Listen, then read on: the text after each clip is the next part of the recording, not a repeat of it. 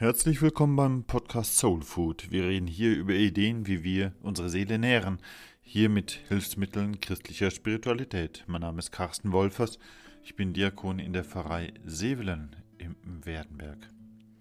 Ich möchte heute über dieses Thema sprechen, was es heißt, Wege zu ebnen. Denn momentan befinden wir uns in dieser ganz speziellen Zeit, nämlich am Anfang vom Advent. Und den Weg ebnen, das ist eine ganz zentrale Botschaft bei dem Täufer Johannes. Und in den Kirchen tun wir gerade den Täufer Johannes momentan immer sehr viel hervorholen. Und der greift dieses Motiv auf, den Weg ebnen. Was krumm ist, soll gerade werden, die Hügel ein bisschen runter, die Täler ein bisschen höher, damit der Weg schön gerade wird. Und dieses Wegbild, das spricht mich eigentlich sehr an. Es lässt mich nicht einfach dort stehen, wo ich gerade bin. Es spricht von einem Weg, der vor mir liegt, und dieses Bild fordert mich auf, Schritte vorwärts zu kommen. Es stellt mir ein Ziel vor Augen, es spricht meine Motivation, meine Sehnsucht an, dass ich ein Ziel erreichen könnte, und deshalb bin ich dann auch bereit oder bereite mich zumindest mal vor. Ich möchte etwas tun dann, und ich kann auch dann etwas tun, um vorwärts zu kommen. Da steckt so viel an Bewegung eben halt dann auch drin. Also, Viele Menschen gehen im Advent einen Weg. In der Tat machen wir viele kleine und große Schritte der Vorbereitung. Wir backen, wir basteln, wir stellen Kerzen auf. In der vergangenen Woche haben bei uns in Sevelen Adventsfenster begonnen und die werden jetzt im Laufe des Dezembers das Dorf mehr und mehr heller machen und Menschen treffen sich und tauschen sich wieder aus. Das macht ein Dorf heller. Viele von uns haben einen Adventskalender gerade begonnen und je nachdem, was drin ist, hoffentlich noch nicht ganz beendet. Und hoffentlich ist irgendwo auch mal wieder noch ein Adventsmarkt, ein Weihnachtsmarkt offen. Wir tun so viel. Wir stellen Kerzen auf einen Kranz, um uns die Zeit anzuzeigen, wie viel Zeit uns noch bleibt, um uns wirklich gut vorzubereiten. Vielleicht schreiben wir Karten, vielleicht schenken wir Zeit oder wir bemühen uns einfach ein wenig mehr als sonst umeinander. Manche gehen am frühen Morgen in eine Rorate-Feier, in dieses Gebet am Morgen, bevor die Sonne aufgeht und frühstücken, dort wo es eben geht, noch miteinander. Eine schöne Sache. Also so viele kleine und große Schritte im Advent. Und das Ziel dieses Adventsweges ist hier eigentlich klar. Wir bereiten uns vor, wir möchten gut, schön, friedlich und auch sinnvoll dieses Fest Weihnachten feiern. Und darum tun wir das alles, um uns den Weg selbst zu ebnen zum Fest der Geburt Jesu. Ich möchte noch auf ein anderes Beispiel eingehen mit dem Weg. Zum Beispiel tue ich momentan manche Kinder vorbereiten auf die Erstkommunion. Wir haben da vor ein paar Monaten begonnen und das wird noch ein paar Monate weitergehen. Für die Eltern hat es irgendwann begonnen mit einem Brief, mit der Möglichkeit, ihre Kinder anzumelden, nachher mit einem Elternabend und manchmal auch mit der Aufforderung, irgendwo noch eine Taufbestätigung nachzureichen. Für die Kinder hat das begonnen, dass wir im Religionsunterricht erstmal über Brot gesprochen haben. Wir haben einfach mal gesammelt, was Brot für uns bedeutet, dann haben wir ein paar Brotgeschichten uns aus der Bibel erzählt und angehört und angeschaut. Ja, und in einem zweiten Schritt haben wir dann begonnen, uns einfach so den Hintergrund und die Struktur von einer Messe, vom Gottesdienst anzuschauen, dass wir da mal gucken, was uns das bedeutet und wie wir das gut verstehen können. Das sind, ich meine, sinnvolle Schritte, um langsam mehr und mehr zu begreifen, was es bedeutet, Jesus als dieses Brot im Rahmen eines Gottesdienstes später zu essen. Kürzlich fiel mir mal wieder dieses Buch von Silja Walter, einer Schriftstellerin, einer Nonne, in die Hände und sie sagt über die Kommunion einmal, über ihre Kommunion, ich habe den Himmel gegessen. Was für ein Ausdruck, ich habe den Himmel gegessen. Und da merke ich, um das zu begreifen, was für eine Weite dort eigentlich auftaucht, was für eine Bedeutung, was für eine Tiefe der Gedanken. Soweit bin ich mit meinen Schülern, glaube ich, noch nicht ganz. Wir brauchen tatsächlich viele kleine und manche große Schritte. Aber das Ziel unseres Weges von Erstkommunionvorbereitung ist ja klar. Wir möchten, dass diese Kinder eine gute, eine schöne, eine sinnvolle Erstkommunion feiern. dass ihr Gott wie auch seine Gemeinde ihnen ein Stück näher kommt. Und deswegen tun wir all das auf diesem Weg zur Erstkommunion. Ich habe noch ein Wegbeispiel. Und zwar, ich als gläubiger Mensch bin ja auch auf einem Weg. Auch auf die Gefahr hin, dass ich heute zu viel vom Wegmotiv oder Wegbild rede. Ich selbst als der Mensch, der ich bin, mit meinem Glauben bin ja auch immer auf einem gewissen Weg. Ich habe irgendwann mal angefangen, mir die Frage nach Gott zu stellen. Ich habe viel gezweifelt. Das war seltsam, denn je mehr ich zweifelte, je mehr ich Gründe und Wahrscheinlichkeiten abwägte, ob Gott sein könnte, was Gott sein könnte, wie Gott sein könnte. Je mehr ich das tat, umso wahrscheinlicher erschien Gott mir.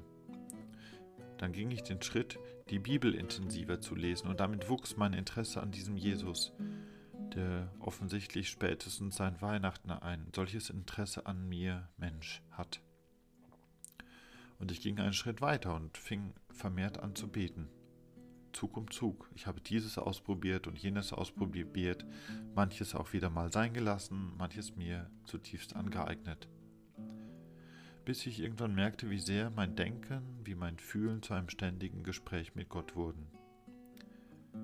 Danach folgten manche andere Schritte, mit denen ich mehr und mehr versuchte, mich auch von Gott führen zu lassen, in diesem Tanz des Lebens im Glauben.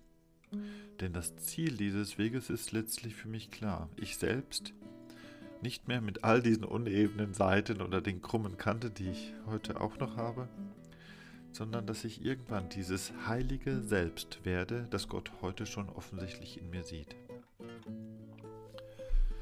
Ich möchte von einem vierten Weg heute nochmal sprechen, auch, also ich bin ein bisschen großzügig heute mit den Beispielen, und zwar von Nikolaus. Wir haben bald den Nikolaustag, Anfang Advent. Und der gibt mir so recht ein Vorbild, wie ich den Weg der Nächstenliebe gehen kann. Denn dieser Nikolaus, der hat einfach offene Augen für die Not um sich herum. Er sieht diesen Vater mit seinen Töchtern viel zu arm, um ihnen eine Zukunft zu geben. Er sieht den Hunger der Menschen viel zu mittellos, um sich Getreide zu beschaffen. Also er sieht die Not und dann öffnet er sein Herz dafür. Er fühlt diese Not. Er hat ein ganz weites Herz voller Mitgefühl für all diese Menschen. Er fühlt und dann tut er auch etwas. Er legt Hand an an diese Not, indem er diesem Vater Gold für die Töchter über die Mauer wirft. Er spricht mit dem Kapitän, der mit seinem Schiff voller Getreide im Hafen liegt. Also der Weg der Nächstenliebe ist eigentlich klar. Augen öffnen, Herz weiten und dann Hand anlegen. Und das Ziel von einem solchen Weg ist ja auch klar die Menschen zu lieben, um so Gott zu lieben. Das macht uns der Nikolaus eigentlich ganz gut vor. Wenn ich nun all diese Wege sehe, der Advent, die Erstkommunion, mein eigenes Selbst, der Nikolaus, dann habe ich so den Eindruck, da eröffnet sich eine ganze große, weite Welt voller Chancen, voller Möglichkeiten, was alles noch sein könnte. Ich könnte ja so viel aus mir herausholen. Ich könnte so schöne und tolle Ziele verwirklichen, wenn ich beginne, den Weg hin zu diesen Zielen auch zu ebnen. Ich muss geistig, mental, spirituell nicht immer bloß dort bleiben, wo ich heute stehe. Allerdings gibt es da natürlich ein gewisses Aber, denn viele Wege ergeben sehr viele Schritte. So viele Möglichkeiten, ergeben sehr viele Forderungen und Herausforderungen und eben auch Überforderungen. Und so wichtig es mir erscheint, mich zu bewegen, so wichtig erscheint mir auch, mich nicht zu übernehmen, denn sonst verfehle ich womöglich überhaupt jegliches Ziel. Den Weg zu ebnen, das ist ein großes Thema bei dem Täufer Johannes. Den Weg zu ebnen, das ist aber auch die zentrale schöne Botschaft des Propheten Baruch ein paar Jahrhunderte früher. Und der spricht auch davon, dass die Hügel sich senken sollen, die Täler sollen sich anheben. Allerdings sagt Baruch uns nicht so wie der Johannes, du kannst das, ne? das ist typisch Johannes, du kannst das, los jetzt, beweg dich, raus aus der Komfortzone, runter vom Sofa, mach den nächsten Schritt. Das macht Johannes. Und Baruch ist in dem Punkt eigentlich genau das Gegenteil. Er sagt mal, nee, nee, Lass mal. Lass Gott das machen.